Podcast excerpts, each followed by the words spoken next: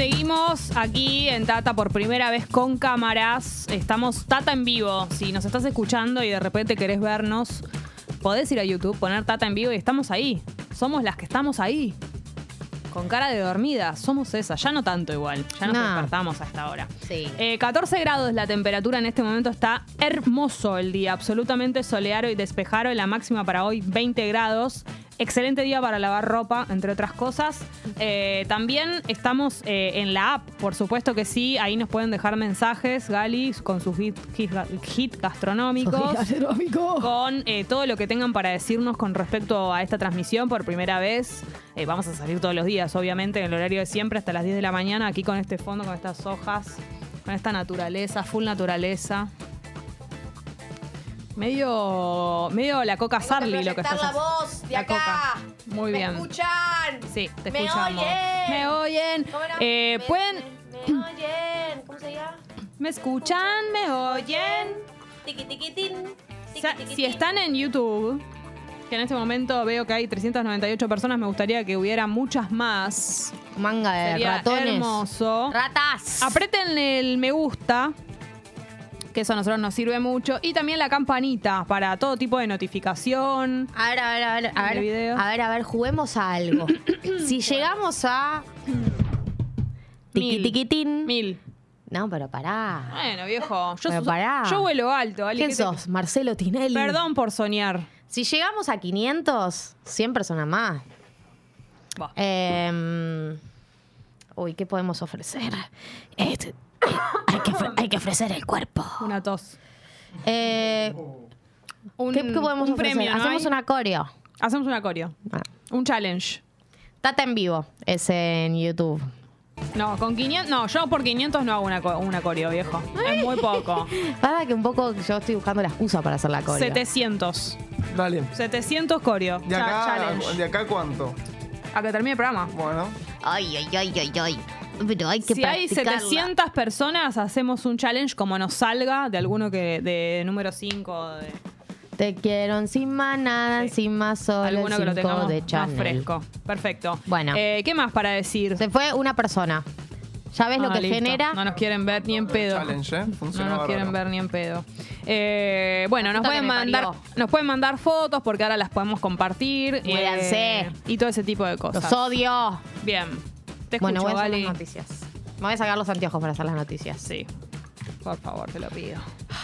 Bueno, vamos con algunas noticias del día de la fecha, ¿les parece? Claro que sí.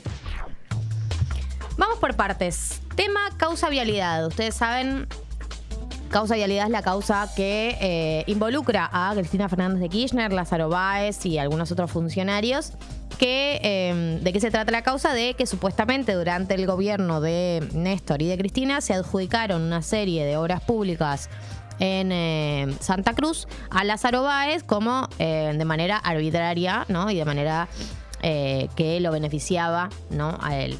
¿Qué es lo que sabemos de eh, este juicio? Hace dos semanas vimos el alegato final del fiscal Luciani, que ustedes se acuerdan que hizo todo un video que duró una semana, que de hecho fue el origen de todo lo que fue la movilización en la casa de Cristina Kirchner eh, y un poco el origen de que Cristina volviera a estar en el centro de la discusión en las últimas semanas. Bueno, en el medio de todo esto tuvimos todo lo que pasó, tuvimos todo lo que pasó en este país en esta última semana. Sigue la causa y eh, lo que arranca hoy son los alegatos de las defensas. Eh, arranca en media hora, arrancan los alegatos de las defensas. Eh, van a presentar obviamente sus argumentos, eh, tanto Cristina Kirchner como Lázaro Báez, como José López y distintos eh, acusados. Van a tener eh, su instancia, va a durar toda la semana. Y también van a responder ahí a muchas de las acusaciones que les hizo Luciani durante ese famoso alegato final. La causa vialidad además está en el centro de la cuestión, además de que porque es la causa que generó el origen de las movilizaciones en la casa de Cristina Kirchner. eh, porque también hablaron una serie de funcionarios eh, kirchneristas. José Mayans, que es el jefe de bloque del Frente de Todos en el Senado, dijo una frase como eh, que la causa vialidad no debería seguir adelante para mantener la paz social, dijo una frase así.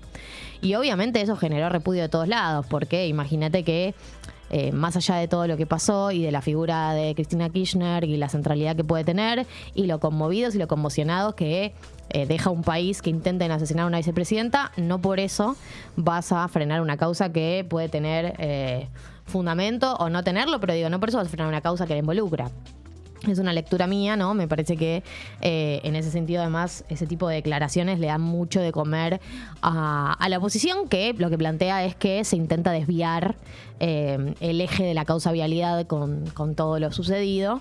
Eh, me parece que pueden ir en paralelo, ¿no? El avance de todo lo que tiene que ver con qué nos llevó a que se dieran las condiciones para que aparezca eh, un tipo como el que intentó asesinar a la vicepresidenta y por otro lado también se puede tener el debate de qué es lo que pasó con la causabilidad. Eso por un lado.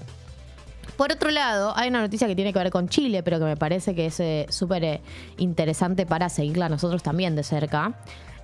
¿Ustedes se acuerdan que cuando fue el año 2019, 2020, fin del 2019, 2020, hubo una serie de levantamientos en Chile que estuvieron eh, comandados por estudiantes, que arrancó con un reclamo sobre el boleto del subte, pero después se transformó en una serie de reclamos sociales que tienen que ver con las estructuras en Chile, con las diferencias sociales que hay, y en último término, con la constitución chilena, que es la constitución que quedó de la dictadura de Pinochet.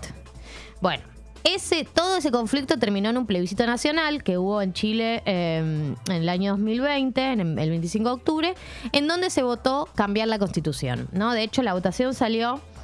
Em, había una, una pregunta número uno que era, ¿quiere usted una nueva constitución?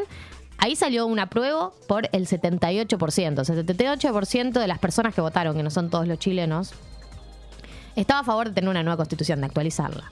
Y lo segundo que se votaba era cómo se iba a redactar la nueva constitución, que también se votó por un 80%, una convención eh, constituyente que es un grupo de personas eh, que eh, además tenían representatividad de los pueblos originarios, tenían mitad y mitad en términos de género, tenían un montón de principios de igualdad ¿no? y de representación de todos los sectores, que iba a redactar una nueva constitución.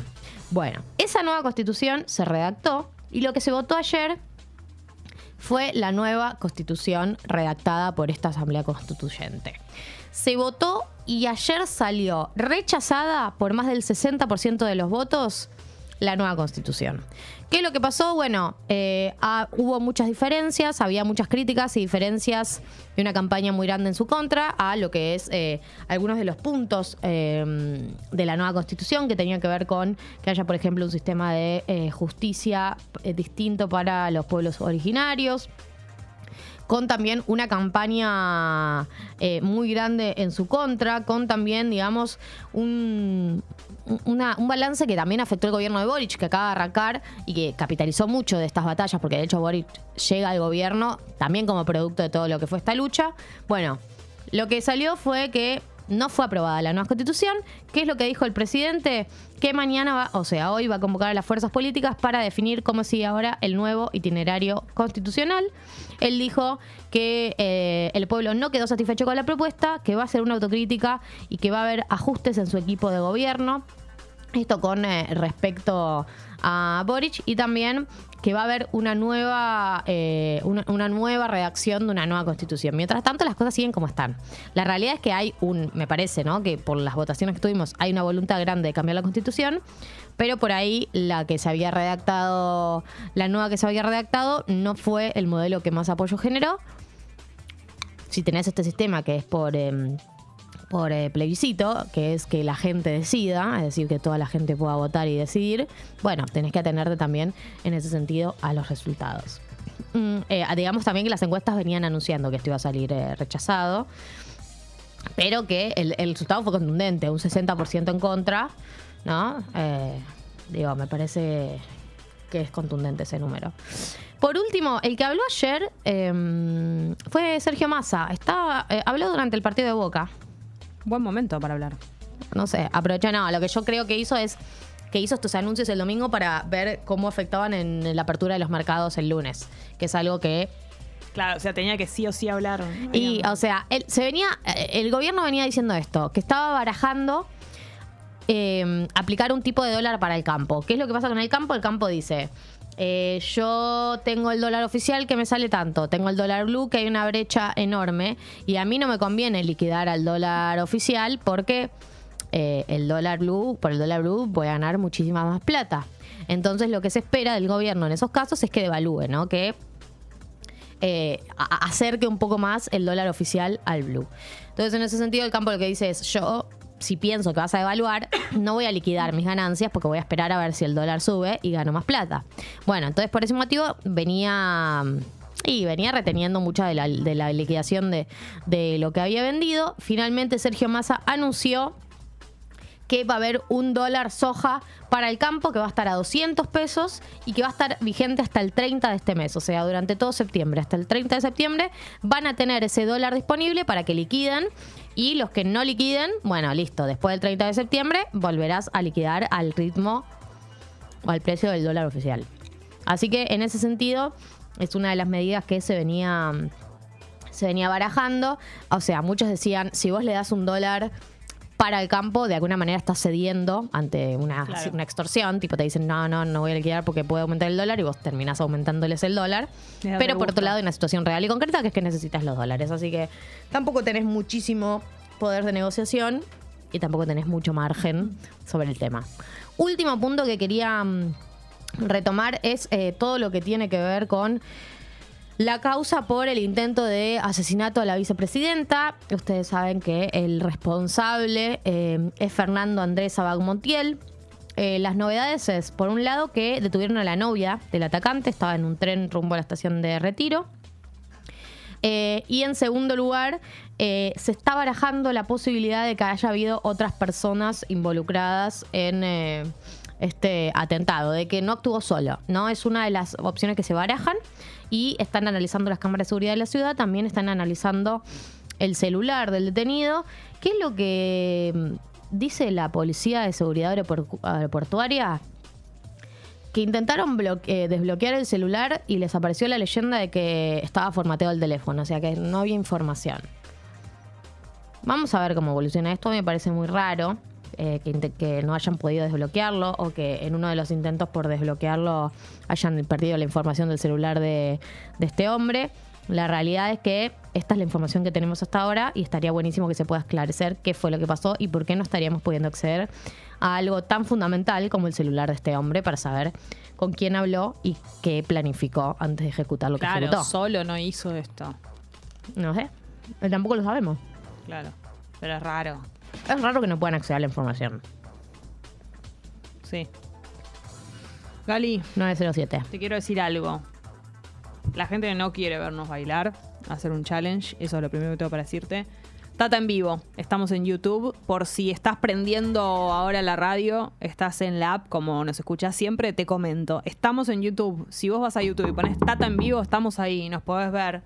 Eh, te pedimos que si tenés la posibilidad, si podés irte para YouTube, lo hagas para que nos sintamos acompañadas, para que veamos que están ahí del otro lado, que nos están viendo, que les está gustando el programa. Yo mientras me rasco la nariz como si no se me viera, como si no, La napia. como si nadie me viera. Bueno, pero es, es la- es lo que soy.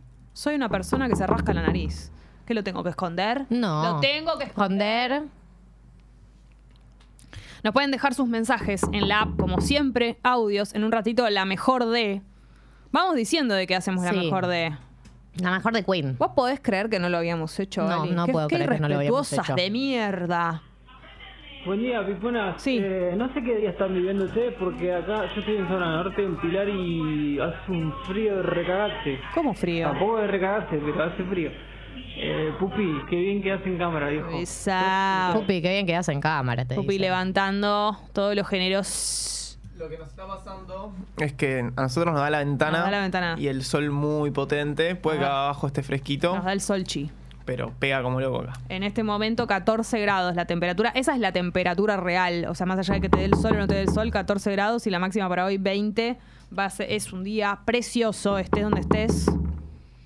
Es momento del tema subidor. Si es la primera vez que escuchás el programa, ¿cuántas noticias para vos? Este programa es la primera vez que tiene cámaras. Es la primera vez que sale por YouTube. El tema subidor va a seguir existiendo, por supuesto que sí. A las 9, alrededor de las 9. No sean tan exigentes con el horario. Por primera vez vamos a vivir el tema subidor con cámaras. Van a poder ver lo que hacemos. Yo no sé qué dijiste. Es una chopecha. Sí. Pusiste uno, me que, acuerdo que elegí. ¿Pusiste uno que esté a la altura? A ver. hace, pero hace muy poquito, Gali, que sucedió y no te lo acordás. Ah, sí, sí, sí. Puse al Bueno. león. Al león. Ah, bien, muy buena manera de arrancar. Entonces, el tema subidor del día de hoy. El primer día que Tata sale en vivo en cámaras. Para todos ustedes. Para que lo bailen junto con nosotras. Yo mientras voy a aprovechar a vaciar el mate y todo ese tipo de cosas. Vengan a acompañarnos, vengan a suscribirse, vengan a activar la campanita, a poner me gusta, asociarse al club. Seguimos estando en congo.fm barra comunidad. Sería muy lindo que se suscriban para que todo esto siga siendo posible, ¿no es cierto? Este sueño que vivimos, Pupi. Nosotros, los locos de la azotea, Pupi. ¿Qué? Telemaco Susini. ¿Quién? Es el único que me acuerdo el nombre de los cuatro locos. Los locos. ¿no? No me acuerdo el nombre. No me acordaba el nombre de ninguno. Voy a esperar el tema subidor en el pasto. El tema subidor en el día de hoy está a cargo del mejor, del número uno. Del mejor amante que exi- existió jamás. El mejor sudor. Esas sábanas. ¿Cuánto valdrían esas sábanas? Totalmente sudadas. Esas cadenas de oro. Esos anillos. Esos dedos con callos. Ah, León, donde quiera que estés, este programa y este tema subidor va dedicado a vos.